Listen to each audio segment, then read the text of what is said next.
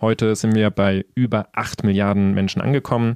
Sprich, wir haben innerhalb von 40 Jahren die Bevölkerung einfach mal fast verdoppelt.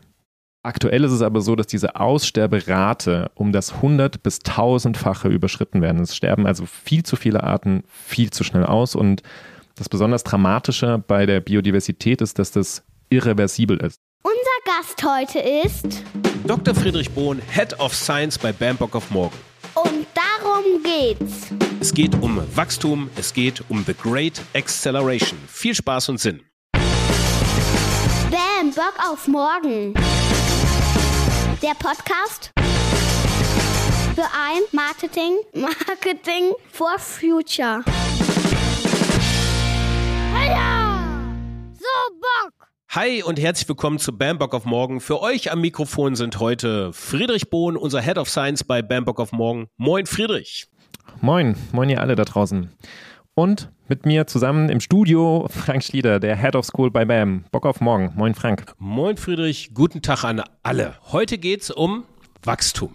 Anlass war das Jahresgutachten des Sachverständigenrates zur Begutachtung der gesamtwirtschaftlichen Entwicklung. Das sind die fünf Weisen der Ökonomie in Deutschland. Das heißt so, dieses ähm, Jahresgutachten, das wurde letzte Woche veröffentlicht. Also ähm, das war letzte Woche, wenn ich das hier vorlese, war das der 8. November. Ja, was soll man sagen? Deutschlands Bruttoinlandsprodukt schrumpft gerade. Das ist bedauerlich auf jeden Fall für die fünf Weisen, denn ihr Auftrag ist es, Maßnahmen zu identifizieren, wie das Wachstum wieder angekurbelt werden kann. Also der Rat der fünf Weisen ist dazu da, um das Wachstum sicherzustellen. Das ökonomische Wachstum.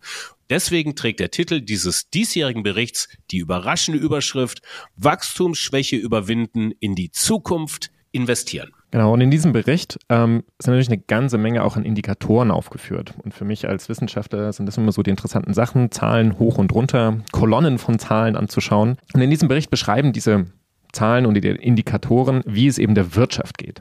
Aber sie beschreiben eben nicht, wie es dem Planeten geht. Und das machen wir heute. Wir stellen dem Jahresbericht mal die aktuellen Studien gegenüber, wie es dem Planeten eigentlich geht. Weil auch hier geht es um Wachstum. Genau. Und äh, wie machen wir das? Wir geben euch jetzt einfach im Folgenden jeweils drei Bereiche, wie bei denen starkes Wachstum gemessen ist. Also drei andere Indikatoren ähm, jenseits der reinen Ökonomie, die auf jeden Fall auch zu beachten sind, wenn es um ökonomische Indikatoren geht. Dann stellen wir drei weitere Bereiche vor, in dem äh, starkes negatives Wachstum gemessen worden ist, also ein Rückgang quasi. Und dann wollen wir euch noch drei Indikatoren vorstellen für ähm, die vielleicht ein Stück weit Bock auf morgen machen, so eben auch aus den, aus den Studien aus im Bereich der Naturwissenschaften. Genau. Let's go. Let's go.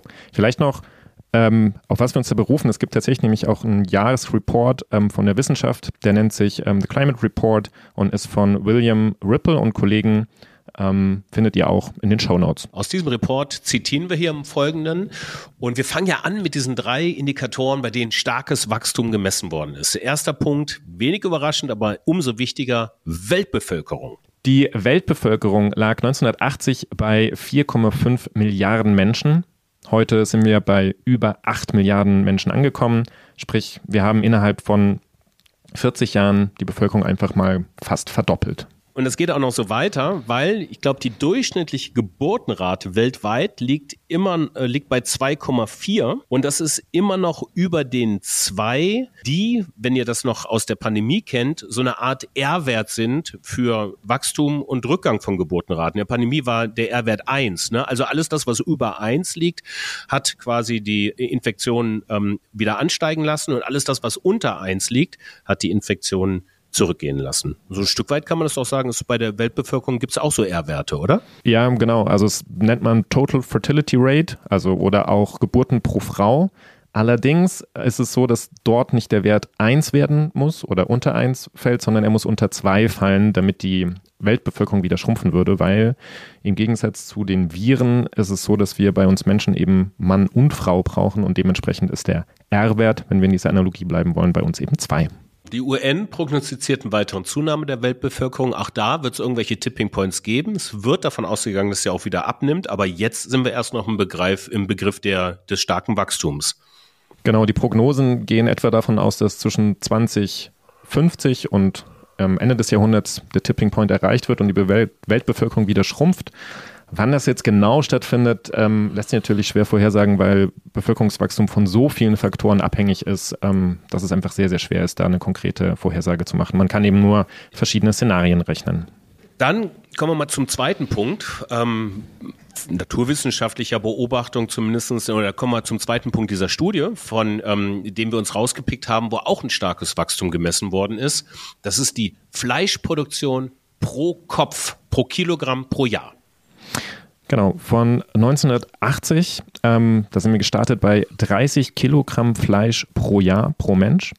Und inzwischen sind wir bei 45 Kilogramm Fleisch pro Jahr und pro Mensch angekommen. Also ein Wachstum von 50 Prozent innerhalb von 40 Jahren.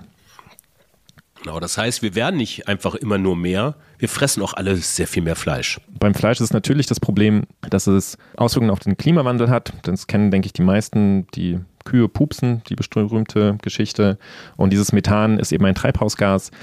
Aber die Fleischproduktion hat noch ganz andere Auswirkungen. Zum einen verbraucht Fleischproduktion einfach sehr viel Land und hat damit Auswirkungen auf die Biodiversität und die Intaktheit der Ökosysteme. Auf der anderen Seite aber produzieren die ganzen Tiere eine ganze Menge an Mist und Gülle, was wiederum dazu führt, dass wir unsere Stickstoffhaushalte ähm, gerade auch aus dem Ruder laufen. Und beide Sachen sind definitiv etwas, was wir schleunigst ändern müssen. Mehr dazu könnt ihr übrigens auch in der unserer Podcast-Reihe über die planetaren Grenzen hören, die wir jetzt im Sommer gemacht haben. Da gibt es planetare Grenze äh, Stickstoffeinträge und genau. dann gibt es natürlich auch die planetare Grenze der Landnutzung und des Artenverlustes. Und all das äh, wird eben auch bedingt durch Massentierhaltung. Genau. Nächster Punkt. Genau, kommen wir jetzt zum dritten Punkt, bei dem starkes Wachstum gemessen worden ist. Und da geht es um den Anstieg des Meeresspiegels. Genau, beim Anstieg des Meeresspiegels ähm, haben wir tatsächlich keine Zahlen von 1980, sondern diesen Faktor zu messen gelingt uns, gelingt uns erst seit Mitte der 90er Jahre zuverlässig. Und seit Mitte der 90er Jahre bis heute haben wir einen Anstieg von etwa 75 Millimetern pro Jahr, also sprich 7,5 Zentimetern. Wie kann denn sowas passieren? Der, der Meeresspiegel steigt unter anderem dadurch an, dass es wärmer wird und wenn etwas wärmer wird, dann dehnt es sich in der Regel aus. Gase und Flüssigkeiten tun das und dadurch, dass der Meeres, die Meerestemperatur steigt, infolge des Klimawandels, steigt eben auch der Meeresspiegel. Hinzu kommt aber auch, dass immer mehr Wasser in die Ozeane hineinfließt und das ist vielleicht die Überleitung zu unserem nächsten Block. Friedrich der Überleitungsfuchs. Also dann nehme ich doch den Faden nochmal auf und ähm, wir kommen jetzt von drei Bereichen, wo starkes Wachstum gemessen worden ist, jenseits von ökonomischen Faktoren, kommen wir nun zu drei Bereichen, wo auch ein starkes negatives Wachstum gemessen worden ist. Also eine starke Degression, ein starker Rückgang. Und der erste Bereich ist ein Rückgang der Eismenge, also des arktischen und des antarktischen Eises, des Land- und des Meereseises. Was ist da eigentlich der Unterschied, Friedrich? Es gibt einen großen Unterschied zwischen schmelzendem Meereis und schmelzendem Landeis. Beim arktischen Meereis, oder wir sprechen auch von der arktischen Meereisausdehnung, ist es so, dass wir einen Rückgang dieser Fläche sehen. Das heißt, schwimmendes Eis wird zu Wasser. Das bedeutet aber keine Auswirkungen auf den Meeresspiegel könnt ihr alle mal zu Hause machen. Experiment. Wassereis, ähm, ein Wasserglas nehmen, Eiswürfel rein, markieren, wo ist der Spiegel im Glas und dann schmilzt mit der Zeit das Eis und ihr werdet sehen, dass es keine Veränderung im Glas gibt, was den ähm, Pegel betrifft. Gleichzeitig aber sehen wir einen Rückgang des Eises in Grönland, dem grönländischen Festeis und Insgesamt sind da in den letzten 20 Jahren 5100 Gigatonnen Eis geschmolzen. Und das ist so eine große Zahl, kann man sich schlecht vorstellen. Aber man kriegt ein Gefühl dafür, wenn man weiß, dass dieses Schmelzen dazu geführt hat, dass der Meeresspiegel um 13,7 Millimetern gestiegen ist. Okay, okay, also 5000 Gigatonnen. Kannst du das visualisieren? Was bedeutet das? Wie viel ist das? 5000 Gigatonnen Eis. Das ist eine ganz große Menge. Ähm, Nochmal in anderen Zahlen ausgedrückt: 5100 Gigatonnen Eis sind 5,1 Billionen Tonnen Eis. Das war jetzt vielleicht didaktisch nicht so schlau. Ich habe eine große Zahl durch eine andere große Zahl ersetzt. Kann man sich wahrscheinlich immer noch recht wenig vorstellen. Aber wir können ja mal ein Gedankenexperiment machen. Und zwar schütten wir einfach jetzt mal dieses Wasser, was ja durch das Schmelzen entstanden ist, einfach auf Deutschland drauf und schauen, wie hoch wäre die Wassersäule, die dann Deutschland bedeckt. Und zwar wäre Deutschland mit einer 14,2 Meter hohen Wassersäule bedeckt. An jedem Ort in Deutschland würden 14,2 Meter Wasser über uns sein. Ja, das ist mal richtig viel. Zumindest hört sich viel an. Also unvorstellbar eigentlich.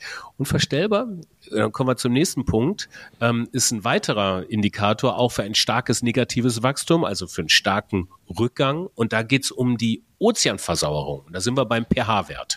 Wir sind gestartet ähm, 1990 bei etwa 8,11 und sind inzwischen bei 8,07. Das klingt erstmal gar nicht so viel, ist aber für die Biodiversität und die ganzen Arten, die im Ozean leben, durchaus ein Problem, vor allem wenn sich dieser Trend weiter fortsetzt. Und äh, dazu könnt ihr übrigens auch nochmal die Episode der planetaren Grenzen zum Thema Ozeanversauerung hören. Auch dazu gibt's eine eigene Podcast-Episode und ist natürlich auch logisch, weil Ozeanversauerung im unmittelbaren Zusammenhang steht mit ähm, Treibhausgasemissionen beziehungsweise der, ja, äh, der CO2-Konzentration in der Atmosphäre, weil der Ozean bindet diese Kohlenstoffe. Genau. Das ist ein chemisches Gleichgewicht, sprich das CO2, was in der Atmosphäre ist, wird vom Ozean chemisch gebunden. Etwa ein Viertel der Emissionen, die wir jedes Jahr in die Luft pusten, landet am Ende in den Ozeanen. Und wenn man CO2 eben in Wasser löst, dann entsteht Kohlensäure. Das heißt jetzt nicht, dass unser Ozean anfängt zu sprudeln, aber er wird dadurch eben saurer. Und die dort lebenden Lebewesen, die dort lebenden Organismen können sich aufgrund der Beschleunigung dieser, dieser pH-Wertveränderung womöglich auch gar nicht richtig umstellen. Und das war dann. Genau. Ja, und kommen wir jetzt zum dritten Bereich, in dem eine starke Beschleunigung, The Great Acceleration, stattgefunden hat, allerdings auf dem Weg nach, mm, nach unten. Und das ist ein Bereich, der auch super kritisch ist und super wichtig, nämlich es geht hier um Artenvielfalt, es geht um Biodiversität. Genau. Da ist es so, dass wir gar keine wirklichen Messreihen richtig hinbekommen, wie jetzt bei den ganzen anderen Indikatoren, die wir bis jetzt vorgestellt haben. Der Grund ist einfach der, wir kennen noch gar nicht alle Arten, die auf diesem Planeten leben. Ähm, es gibt verschiedene Schätzungen, wie viel das etwa sein könnte. Wir können aber grob ableiten, wie stark oder wie schnell denn Arten aussterben im Verhältnis zu dem, was wir eigentlich erwarten würden, weil auch in natürlichen Prozessen, also auch vor 100.000 Jahren, vor einer Million Jahren sind immer mal wieder Arten ausgestorben. Das passiert ganz natürlich. Aktuell ist es aber so, dass diese Aussterberate um das 100 bis 1000-fache überschritten werden. Es sterben also viel zu viele Arten viel zu schnell aus und das besonders Dramatische bei der Biodiversität ist, dass das irreversibel ist. Also wenn eine Art ausgestorben ist, dann ist die ganze Information, die ganze Schönheit, die ganze Funktion, die diese Art im Ökosystem ausnimmt, einfach weg und kann auch nicht wieder zurückkommen. Ja, und fehlen Arten in Ökosystemen, fehlen womöglich auch ganze Ökosysteme und vielleicht dann auch andere Arten, die zu diesen Ökosystemen gehören. Da könnten wir Menschen auch dazugehören, oder? Genau. Das ist für die Funktion der Ökosysteme, von denen wir genauso abhängen, ähm, es ist essentiell, dass wir Arten haben und eben je vielfältiger die Arten sind, desto stabiler sind auch diese Ökosysteme. Gut. Also, das waren jetzt drei Bereiche jenseits des Jahreswirtschaftsberichts zur Begutachtung der gesamtwirtschaftlichen Entwicklung, in denen starkes Wachstum gemessen worden ist und auch drei Bereiche, in denen starke Degression, also Negativwachstum gemessen worden ist. Das haben wir jetzt aufgeklärt, aber wir wären nicht Bam Bock auf morgen, wenn wir zumindest noch mal drei Bereiche identifizieren würden, wo auch eine positive Entwicklung eingesetzt hat, weil das war bis jetzt eigentlich so ein bisschen Dooms-Speaking, was wir hier hatten. Ein Bereich, wo wir auf jeden Fall eine klare positive Entwicklung verzeichnen, ist die Entwicklung im Zubau der regenerativen Energien. Genau, da passiert einiges in den letzten Jahren. Die Wachstumsraten sind sehr stabil. Wir bekommen hier ein exponentielles Wachstum aktuell schon zu sehen wenn man sich das in der Grafik anschaut, man sieht, dass die fossilen ganz schön hin und her schwanken, gerade auch Corona da durchaus einen Rückgang gab und die erneuerbaren Energien einfach stabile Wachstumsziele oder Wachstumsraten erzeugt haben. Und wir haben dann nochmal auch bei der Internationalen Energieagentur nachgeschaut, was die denn dazu sagt. Und was mich persönlich überrascht hat, war der Anteil an Endenergieverbrauch in den verschiedenen Ländern. Und man denkt immer, dass wir Deutschen da ja eigentlich ganz gut sind. Ähm, wir kamen 2019, davon sind die Zahlen, kamen wir gerade mal auf 17 Prozent. Inzwischen ist es mehr. Aber was mich dann doch überrascht hat, ähm, Brasilien und Indien haben deutlich höhere Anteile. Brasilien mit etwa 48 Prozent und Indien mit 33 Prozent. Und in den Medien bei uns hört man ab und zu mal so, ja, aber China hat schon ganz viele Solarzellen. China ist nur bei 14 Prozent gewesen 2019. Auch da sind die Zahlen inzwischen ein bisschen gewachsen. Ähm, aber Deutschland liegt da ganz gut, aber natürlich not on track. Also der erste Punkt, der Bock auf morgen macht, Wachstum auch zu verzeichnen, starkes Wachstum bei regenerativen Energien. Das heißt noch nicht, dass es genug ist, aber das heißt, dass man schon mal messen kann, dass es auch stark im Vergleich zu den fossilen Energieträgern äh, deutlich mehr wächst und ähm, ja, äh, auch deutlich mehr wachsen muss, auf jeden Fall. Ein zweiter Punkt, der äh, Stück weit auch Bock auf morgen macht, das ist dann keine Wachstumskennzahl nach oben, sondern eher wieder nach unten. Das heißt, wir geht's hier wieder einem Rückgang. Ähm, es geht um einen Rückgang der Geburtenrate weltweit, weil die hat auch stark abgenommen in den letzten Jahren. 1980 hatten wir da eine Geburtenrate noch von 3,75. Also eine Frau hat im Durchschnitt weltweit fast vier Kinder bekommen. Wir haben es vorhin schon kurz angesprochen. Jetzt sind wir bei ein bisschen mehr als zwei, 2,4, 2,25, die aller, allerneuesten Zahlen. Ein Rückgang dieser Geburtenrate führt natürlich dazu, dass sich die Bevölkerung insgesamt auf der Welt oder das Wachstum der Bevölkerung insgesamt zurückgeht und wir etwa Mitte des Jahrhunderts oder in der zweiten Hälfte des Jahrhunderts dann wahrscheinlich den Peak erreicht haben und es dann zu einem Rückgang in der Bevölkerung gibt und dementsprechend auch dem ganzen Konsum, den diese ganzen Menschen auf der Welt eben nachgehen. Ja, dazu haben wir im Übrigen keine Grafik über die Zunahme oder die Entwicklung des Konsums in den letzten Jahrzehnten. Vermutlich wird es ja auch stark gestiegen sein. Wir wissen zumindest, dass jeder Europäer im Schnitt über 10.000 Dinge zu Hause hat. Aber das nur am Rande. Wir kommen jetzt zum dritten Punkt, der Bock auf morgen macht. Und das ist ein ganz anderer Anflug auf das Thema, weil hier geht es um Kohlenstoffemissionen, also um CO2-Emissionen und die Bepreisung dieser CO2-Emissionen. Weil die hat zum einen ist sie eingeführt worden und seit Einführung dieser Bepreisung von Kohlenstoffemissionen hat diese Kurve auch stark zugenommen. Was letztendlich bedeutet, dass man der Schadwirkung von Kohlenstoffemissionen dementsprechend einen Preis gibt und den auch ja, öko äh, ökonomisch heißt das internalisiert in die Wertschöpfungskette. Genau, da gibt es zwei große Systeme. Das eine ist die CO2-Steuer, die in verschiedenen Ländern angewendet wird für verschiedene Prozesse und CO2-Quellen. Oder auf der anderen Seite das sogenannte Cap-and-Trade-System. Da ist es so, dass man eine bestimmte Menge an Lizenzen für die Emission von CO2 herausgibt und diese Lizenzen werden dann aber am Markt gehandelt. Und über die letzten Jahre, also das fing an, etwa 1990 kamen die ersten Ideen dazu auf oder wurden umgesetzt. Da waren wir also bei quasi 0 Prozent. Inzwischen sind wir bei fast 25 Prozent aller CO2-Emissionen, die über ein Carbon Pricing ähm, abgedeckt werden, angekommen. Das ist erstmal gut. Die Schwierigkeit dabei ist, dass diese Preise in der Regel noch zu niedrig sind. Aber auch da ist es so, dass wir über die letzten Jahre sehen, dass die Preise für die Emission von CO2 Stück für Stück steigen, aber auch noch ein ganzes Stück weiterhin steigen müssen. Jod, also nochmal zurück zum Anfang. Das Jahresgutachten des Sachverständigenrates zur Begutachtung der gesamtwirtschaftlichen Entwicklung mit dem Titel Wachstumsschwäche überwinden und in die Zukunft investieren, das ist ein Blick auf die Konjunkturlage in Deutschland heute. So. Und es geht nicht um die Konjunkturlage in Deutschland in 10, 20, 50 Jahren und es geht auch nicht um den ähm, Zustand äh, der äh, Entwicklung des Planeten Erde in diesem Fall.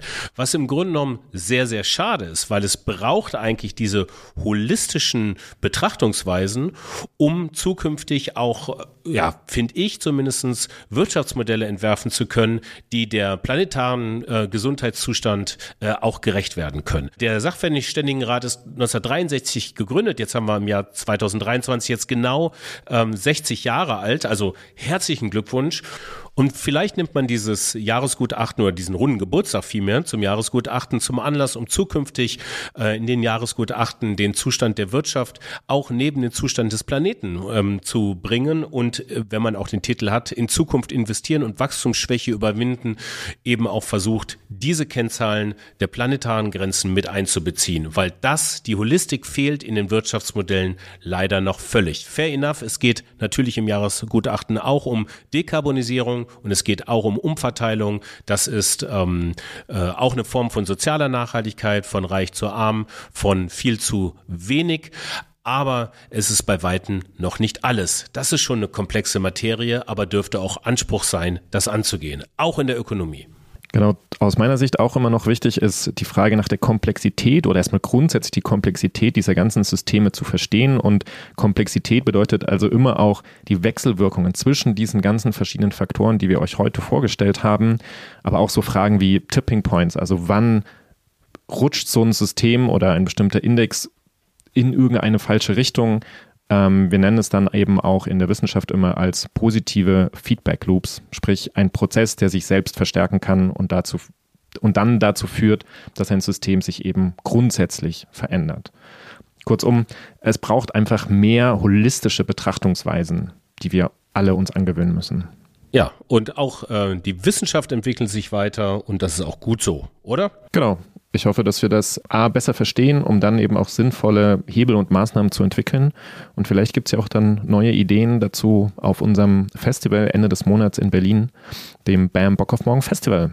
Genau, du sprichst es an. Am 29. November und 30. November äh, 2023 veranstalten wir in Berlin das erste Marketingfestival, das Nachhaltigkeit in den Mittelpunkt stellt. Und wir machen uns tatsächlich Gedanken, wie unter diesen ganzen planetaren Grenzen KPIs Markenführung möglich ist und welche Aufgabe Marketing auch im Zuge einer nachhaltigen Transformation zukommen kann und sollte. Ähm, Tickets äh, gibt es noch, schaut mal in die Show Notes. Die Resttickets bieten wir für einen kleinen Rabatti, Rabatti an, alles in den Show Shownotes verlinkt. Wir würden uns freuen, uns dort zu sehen. Friedrich wird da sein. Ihr könnt ihn löchern ähm, zu naturwissenschaftlichen Fragen. Ich werde auch da sein. Alle anderen Babys auch und ganz viele andere tolle Leute. Wir freuen uns auf euch. Vielen Dank und bis zum nächsten Mal. Bis zum nächsten Mal. Ciao. Auf Wiedersehen!